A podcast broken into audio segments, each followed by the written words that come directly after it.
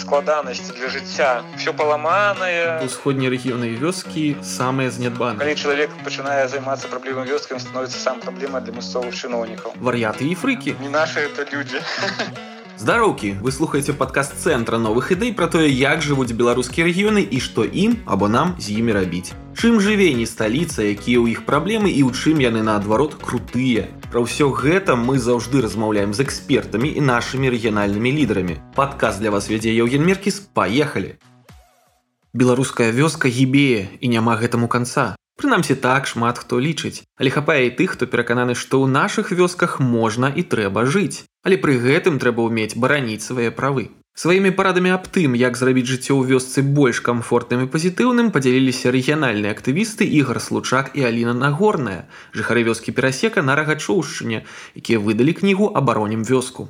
Ігар, раскажы сваю гісторыю, бо ты вядомы быў шмат гадоў як актывіст з гомеля, вельмі нават гарадскі чалавек.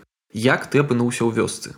Ну я бы не сказал, што я такі ўжо зусім гарадскі, я на сам нарадзіўся ў вёсцы і да гадоў 15 ці 16 жыў у вёсцы пасля ўжо перабраўся ў горад і ў іншыя краіны перабіраўся. Праблема вёскі для мяне як бы не новая вясковае жыццё для мяне знаёмае як дзяцінства.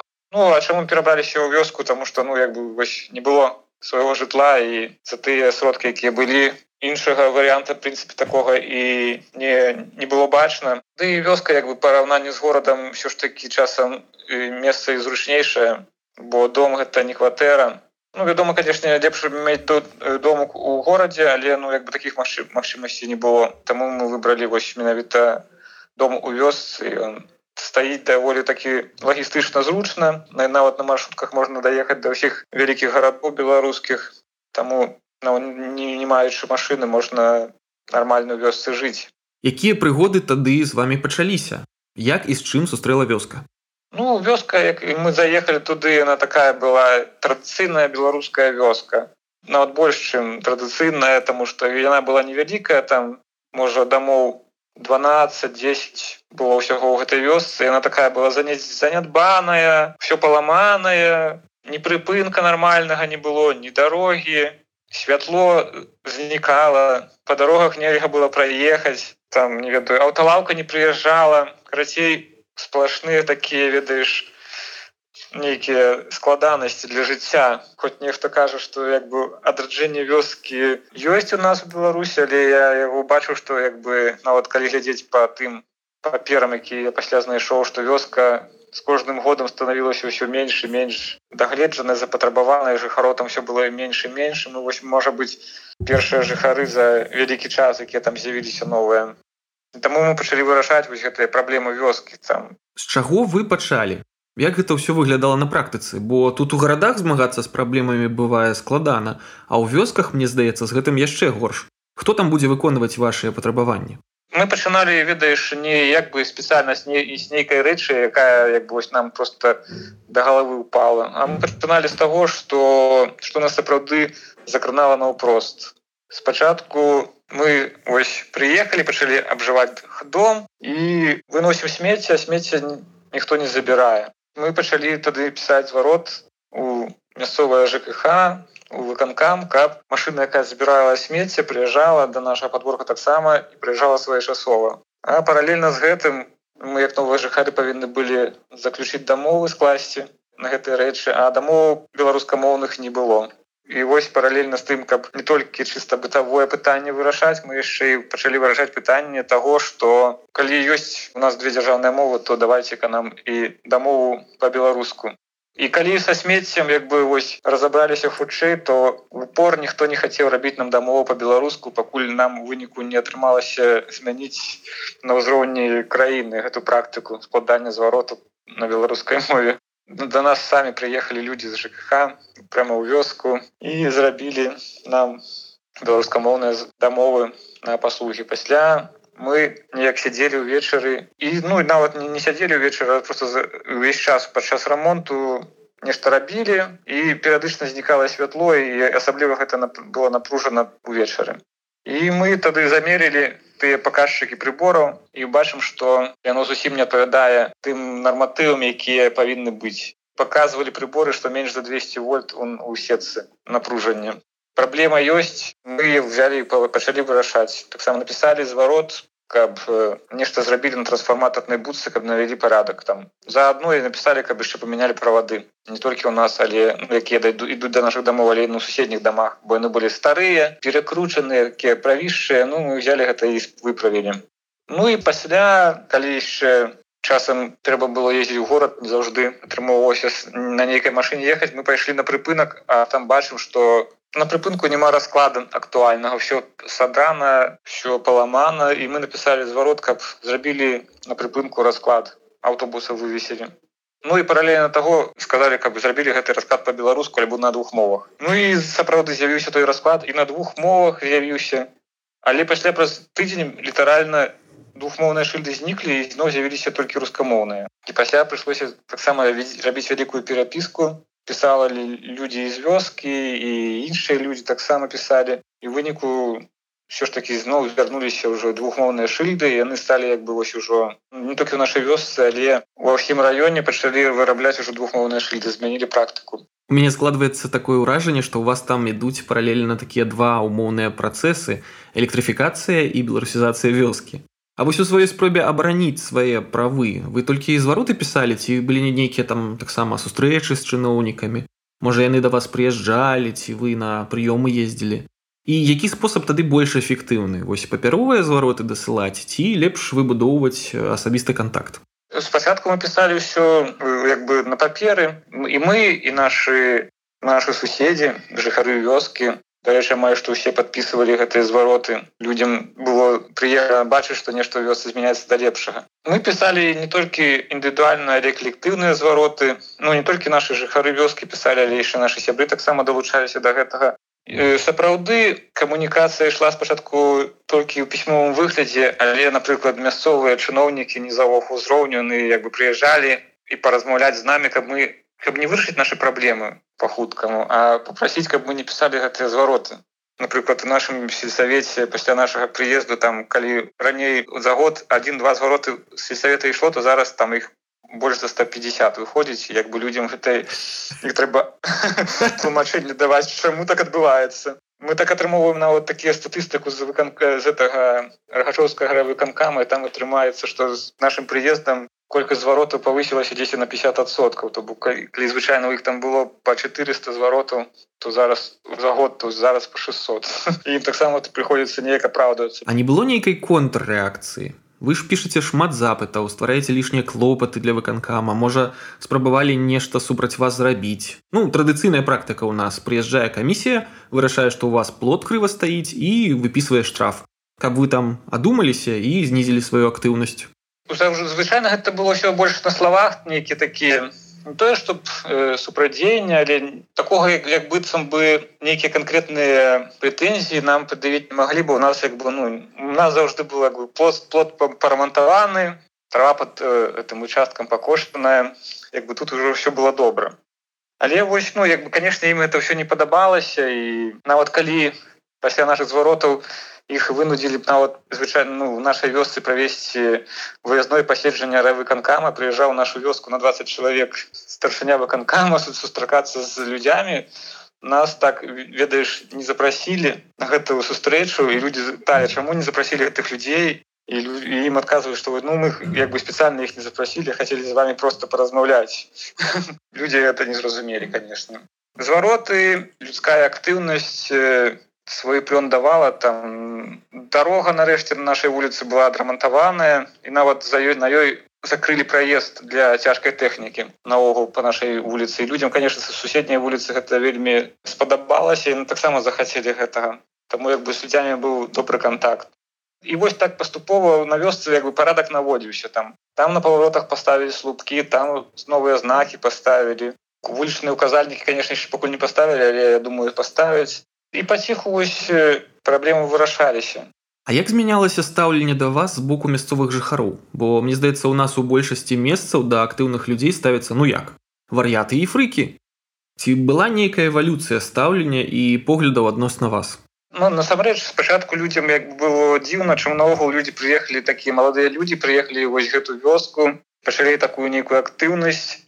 Ну яны сапраўды можа быть думалі што это за людзі такія не наши это людзі але пасля калі не побачылі что сапраўды нешта адбываецца что дарога прыклад такая якая ну, весь час была побитая разбитая зламаная яна стала нормальной трактары по ёй не ездзіць уже ўсё на той вуліцы стало добра то люди неяк змянілі свой погляд на ўсю гэту праблему. Там нават дзе самі баяцца нешта рабіць яны кажуць вось у нас там на механ двары няма запчастак ідзіце там зрабіце фотки там ці нешта напішыце там у нас там на ферме каровы абасраныя зрабіце фотки напишите про гэта ну мы им кажем что вось ну вы таксама як бы гэта не праблемам займаецеся бо мы не можем усім гэтым займацца мы можем вам показать як что рабіць для мясцовых улад конечно это было мы были костка ў горле бы бо вырашаючы праблемы ў сваёй вёскі мы таксама пачыналі як бы вырашаць праблемы і ў іншых суседніх вёсках таксама. Асабліва гэта праблема з забеспячэннем чыстай пітной вадой. Бо ва ўсім сельсавеце апынулася так что 80-85соткаў калодзежаў як непрыдатныя для піцця. А ў якім сэнсе непрыдатная для піцця там жа заўжды чыстая і крышталёвая вода усе про гэта кажуць. Так сапраўды она выглядае як бы чыстай і крышталёвай калі е браць з калодзежа але по перавышэнні нітратаў там у 4 5 у 6 разоў бывае перавышэнне па нітратах. Гэта горш чым калі бы она была брудная. А с водопровода напрыклад у нас таксама вёсцы ёсць водопровод цэнтральны там перавышэнне по железу богомельская область она такая находится на таких э, землях таких глебах которые дуже пронизанные вось гэтымі металлами. Ну гомельшчына заўжды славілася сваім металлом так сапраўды. Ну я таксама не толькі ў наших сэрцах для нашай глебе. Ну і вось там таксама по металлу превышэнне воды бывало чам у 6 у 7 разоў это я таксама нельга было піць нават у мыцца нельга было. Гэта пры пытанне до гэтага часу вырашаецца і пакуль яшчэ не вырашана До таго часу як беларусі яшчэ больш-менш нейкая законнасць была то мясцовыя ўлады як бы стараліся наши пытанні вырашаць а пасля ўжо калі ўжо пасля двадцатого года уже стало не зусім не да закону пачаліся нейкія непонятныя прыдзіркі да гэтага часу мы не ведаем. Пачалі до нас прыходзіць то міліцыя то яшчэ якія-нибудь людзі то следчы камітэт то непонятныя людзі грукацца стукацца под гэтай вось шумок калі всех людзей неяк тэрарызуюць актыўных да нас таксама пачалі нейкія неяк чапляцца мы нават не ведаем за што ну відавочна што гэта не з цэнтру прыйшло нейкая загады а просто мясцовыя людзі на месцах пачалі зводзіць рахункі з людзьмі якія актыўныя каб нейкую гэту актыўнасць прыбраць і іх неяк падалей ад вёскі адсунуць. Бо калі чалавек пачынае займацца праблемам вёскі становіцца сам праблема для мясцовых чыноўнікаў якія праблемы у вас самыя невырашальныя апынуліся? Якія праблемы на практыцы занялі ці займаюць наогул больш за ўсё часу для вырашэння? Самые складаныя у ця пацягу вырашэння як бы вось гэта была дарога ну але як бы атрымалася вырашыць хаця б на адной вуліцы. Но мы зараз займаемся вырашэннем праблемы на другой вуліцы на той вуліцы таксама яе зрабілі больш больш добрай каб таксама забаранілі праезд цяжкай тэхнікі па ёй каб зрабілі аб'язную дарогу ўсё гэта як бы рэальна таксама гэта праблема сур'ёзна для ўсяго района я бы сказал это вось тое тая ж самая праблема з вадой каб у вёскі зрабілі нормальный водопровод поставили станцию обезжалезвания альбо провели суседние вёски водопровод от той станции обезжалеживания якая у ёй уже ёсць якая працуе на жаль таксама не вельмі добра але ўсё ж таки працуе. Астатнія больш пытанні вырашаюцца ты вось шыльды паляпшэнне вось приборка смецця там нейкае добраўпарадкаванне. Так ось гэта вырашаецца. І мы написали вось якраз такі салінай спецыяльную кнігу абаронем вёску яна напісана на падставе нашага опыту там бы усе прыклады звароту якія ёсць у кнігі яны напісаныя на падставе тых зваротаў якія мы паспяхова выкарыстоўвалі ў сваёй практыцы але наколькі я разумею вы выпусцілі папяровы варыянт кнігі? Чаму вы не разглядалі варыянт электроннай версіі ці наогул стварэння такога сайта даведніка? Папяровы варыянт кнігі абароню вёску мы выпусцілі так але як паралельна вось зараз уже працуе таксама вось не сайт а телеграм бот мой зварот бот і ён зроблены на падставе якраз такі гэтай кнігі. Это лічы электронны варыянт кнігі і ў гэтым тэлеграм-боце можна просто тыя ж самыя звороты якія ў кнігі знайсці нават лепш чым чым сама кніга тому что калі ў кнігі ёсць раздзел прысвечаны адрасам куды трэба дасылаць звароты то ўжо тэлеграм-боце адразу забітыя электронныя формы звароты звароту міністэрству і і выканкамаў і застаецца толькі скапіраваць зварот з таго бота знайсці таксама клікнуць на электронную форму якая ёсць у боце і дапісаць то што трэба дапісаць датычна ну, вашай канкрэтнай сітуацыі і ўсё і можна даслаць зварот і вырашаць пытанне О так гэта супер! Атрымліваецца калі ў мяне няма дзесьці асфальта то я заходжу у тэлеграм і там праходжу ў вашым боце нейкія стадыі ці пытанні і хутка знайду адказы на свае пытанні так абсолютно просто. Ну, абсолютно простая такая вось ну, лагістыка там гэтым боце сапраўды. А кніга гэта больш ну все ж таки вёска это крыху традыцыйнае грамадства. І часам прасцей людзям ну на папер на паперы нешта ўбачыць прачытаць перепісаць і ўжо даслаць. Але ёсць варыянт з электронным і самой кнігі ёсць посылка як знайсці ў тэлеграме адрес этого бота. І таму чалавек нават які мае кнігу ён можа спачатку вывучыць пытанне спакойна там ведаеш на руках пачытаць паглядзець зразумець. А пасля можа скарыстацца і телеграм-ботам не было неяк боязна запускаць телеграм-бот у нашыя часы калі людзей нават за подпіску на розныя телеграм-каналы содзіць ну беларусі ніколі не было таких э, добрых часоў на жаль.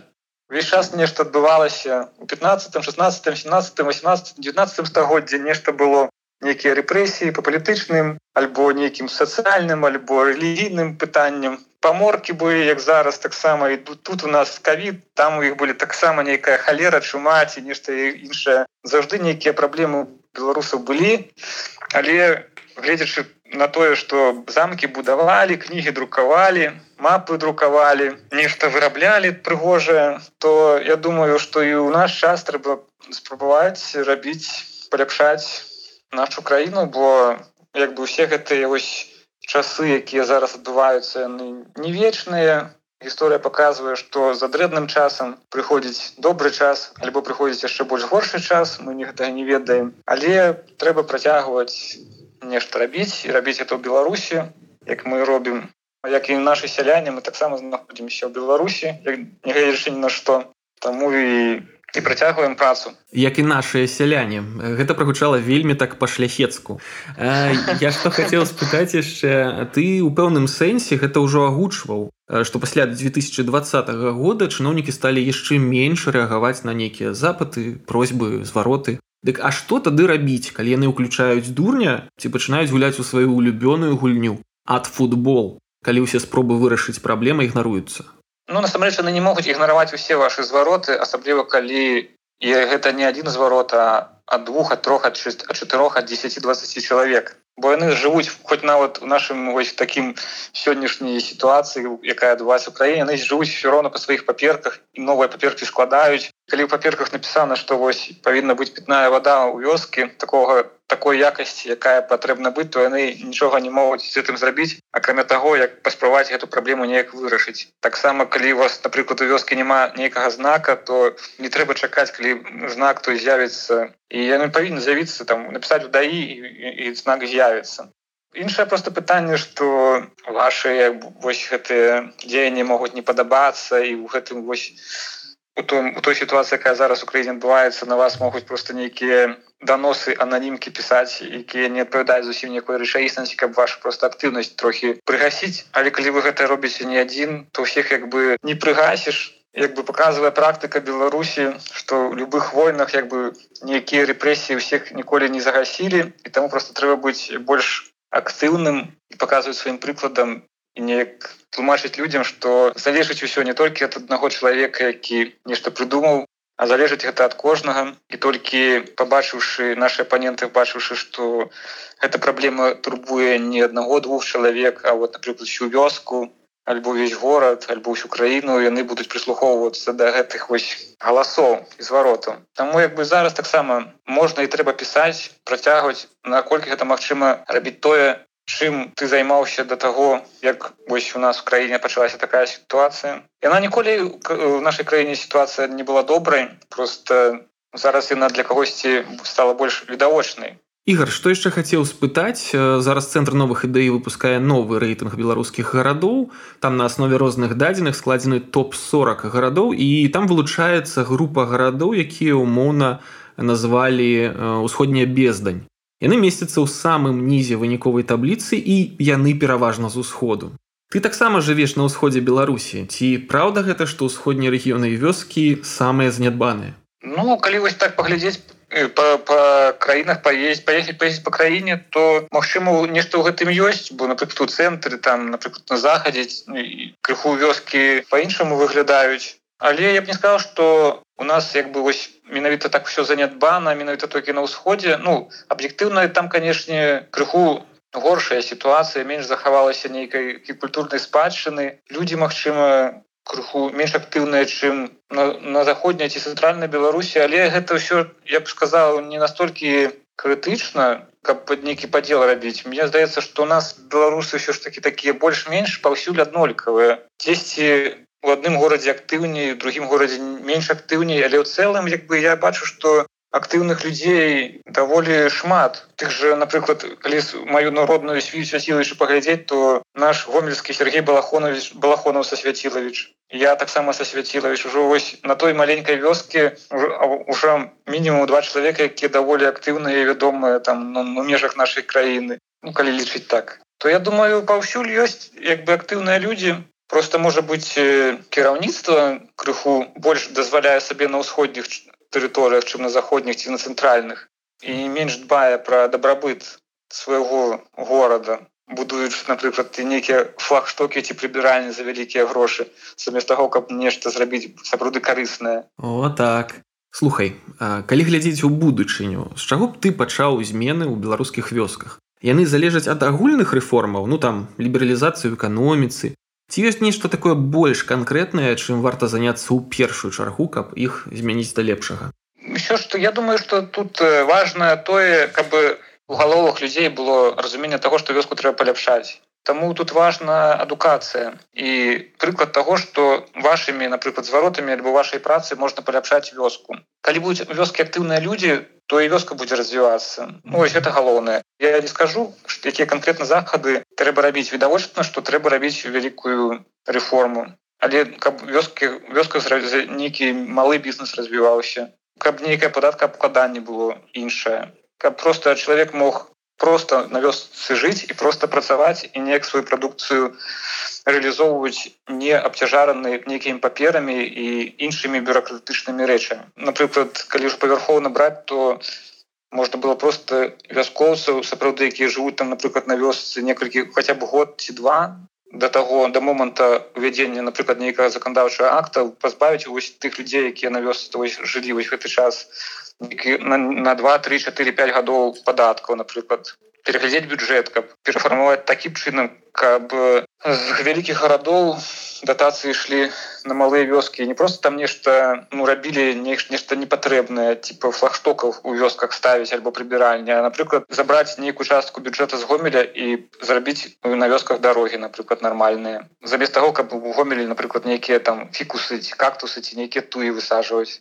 збольшага тут трэба просто людзям даць магчымасць самім нешта рабіць ну ўсё ж такі цэнтр павінен клапаціцца пра тое каб сапраўды там дзе трэба была дарога вода святло для вёскі прынцыпе вось большага і не трэба таксама трэба ўсё ж такі каб вакол вёсак былі нейкія зялёныя зоны сапраўды бо вёскі зараз атачаюцца палямі на якіх высажваецца нейкая расліннасць гэтай палі вялікія сельхозпрадпрыемствы не ў стане зрабіць нейкую якаснае землекарыстанне і за кошт таго за кошт гэтага вёскі акружаныя як бы засейнымі палямі якія ўгнойваюцца вода праз гэта забружаная нітратамі. Людзям няма дзе пагуляць. Наши сельскагаспадарчыя прадпрыемствы таксама неяк мадэрнізаваць каб яны высажвалі не больш а якасней каб яны не палі не засожвалі просто так каб яны былі засеяныя а засей ты ў два разы менш палей але зрабіць там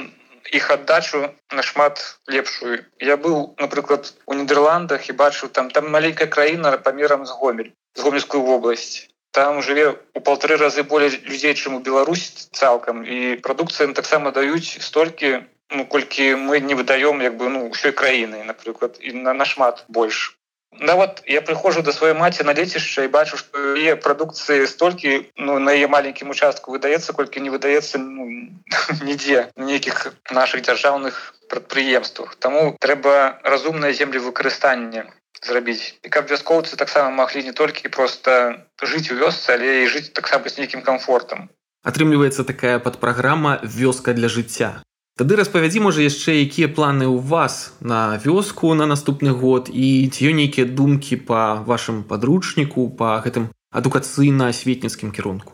Не мы не ставілі сабе мэту такую каб адукоўваць людзей як жыць на вёсцы але гэта так так само сабой атрымалася. Ну наши планы гэта развіваць нашу вёску каб нам самім было тульна ў ёй жыць бо як бы з гэтага ўсё і будуецца прынцыпе. Калі б мы не былі зацікаўлены тым каб э, наша вёска не была лепшая у нас бы нічога не атрымоўвалася. Датычна нашай вёскі мы хацелі б каб яна сапраўды была ну добрай прыгожай каб усе жыхары вёскі а не толькі мы неяк выглядалі больш цывілізавана каб нейкая у іх была ну, бачанне сваёй вёскі каб смецце не валялася каб вось дарогі былі лепшыя каб все гэта хацелі і каб людзі таксама раілі сваім сябрам паляпшаць свай у сваіх вёсках нешта. Бо прыемна быць у тых месцах дзе ўсё прыгожа і загледжана Таму вось мы збіраемся працягваць жыць на вёсцы вырашаць праблемы свае і дапамагаць вырашаць іх. Для таго мы напісалі гэту кнігу абароне вёску каб каб нам прасцей было гэта гэта пытанне вырашаць. Все залежыць ад кожнага. Просто трэба быць актыўным чалавекам і пра сваім прыкладам паказваць што можна паляпшаць нешта да лепшага Дякуй за такую змястоўную размову ігар А мне застаецца нагадаць нашим слухачам што ўсе выпускі наших падкастаў вы заўжды можете знайсці ў iTunes Google soundcloud Spotify ды яндекс музыцы подписывайтеся пішыце нам свае ўражанні пасля выпускаў і каментары і не забывайцеся на рэгіёны родныя, каб зусім не ўмёрлі. Дзякуй за то, што слухалі гэта ўсё. Спадзяюся вам было цікава. Спадзяюся вы заходзіцеся да таго, каб паляпшаць месца, дзе дзе вы жывяце. Гэта ж датычна не толькі вёсак, але і гарадоў, бо ў гарадах таксама свае ёсць праблемы свае ж дрэнныя дарогі, абутарныя пад'езды, паламанныя лаўкі, адсутнасць зялёных зон. Всё гэта трэба вырашаць, толькі вам вашымі руками гэта ўсё будзе зроблена. Таму заставайцеся актыўныя, заставайцеся моцнымі духам, сэрцам, будьце беларусамі, только ад вас залежыць, якая будзе Беларусь завтра.